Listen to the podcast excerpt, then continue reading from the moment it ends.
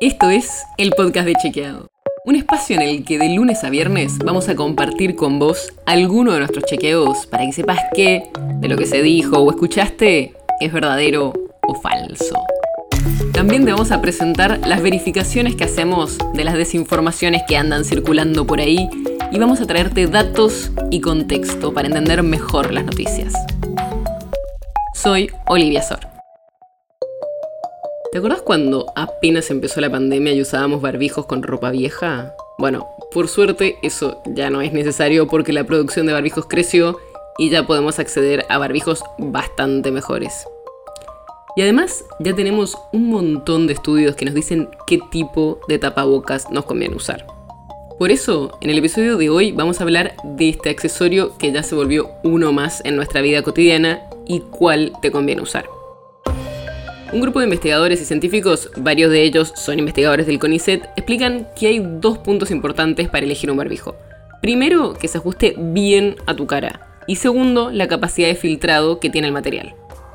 Y obvio, también es clave usarlos bien. Que cubra boca, nariz y mentón, que tenga buen ajuste y calce en la nariz y la boca para evitar fugas y que tenga varias capas.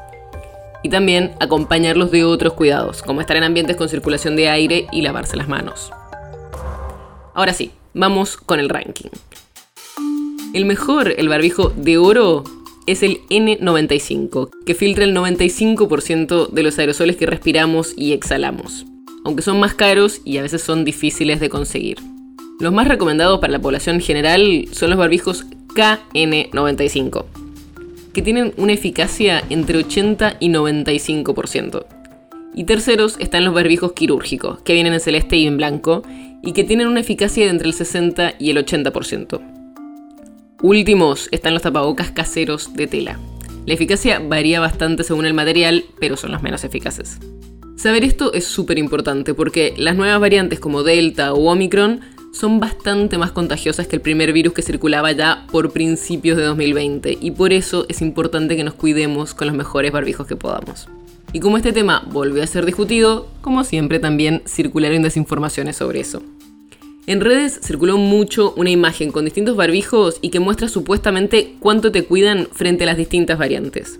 Y aunque es cierto que algunos barbijos protegen más que otros, como recién hablamos, esa protección no depende de la variante del coronavirus, sino de la capacidad de filtrado del material, el calce y el uso que se haga. O sea, no es que cierto barbijo te va a cuidar más o menos frente a una variante o a otra sino que hay algunas variantes más contagiosas que otras.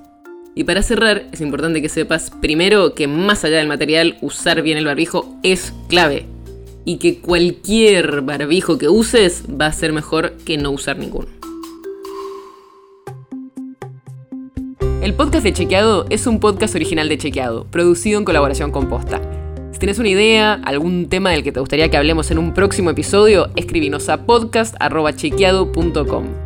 Y si te gustó este episodio, seguinos en Spotify o en tu app de podcast favorita y recomendanos a tus amigos. Si querés más información sobre esto o sobre otros temas, entra a chequeado.com o sumate a nuestras redes. Soy Olivia Sor.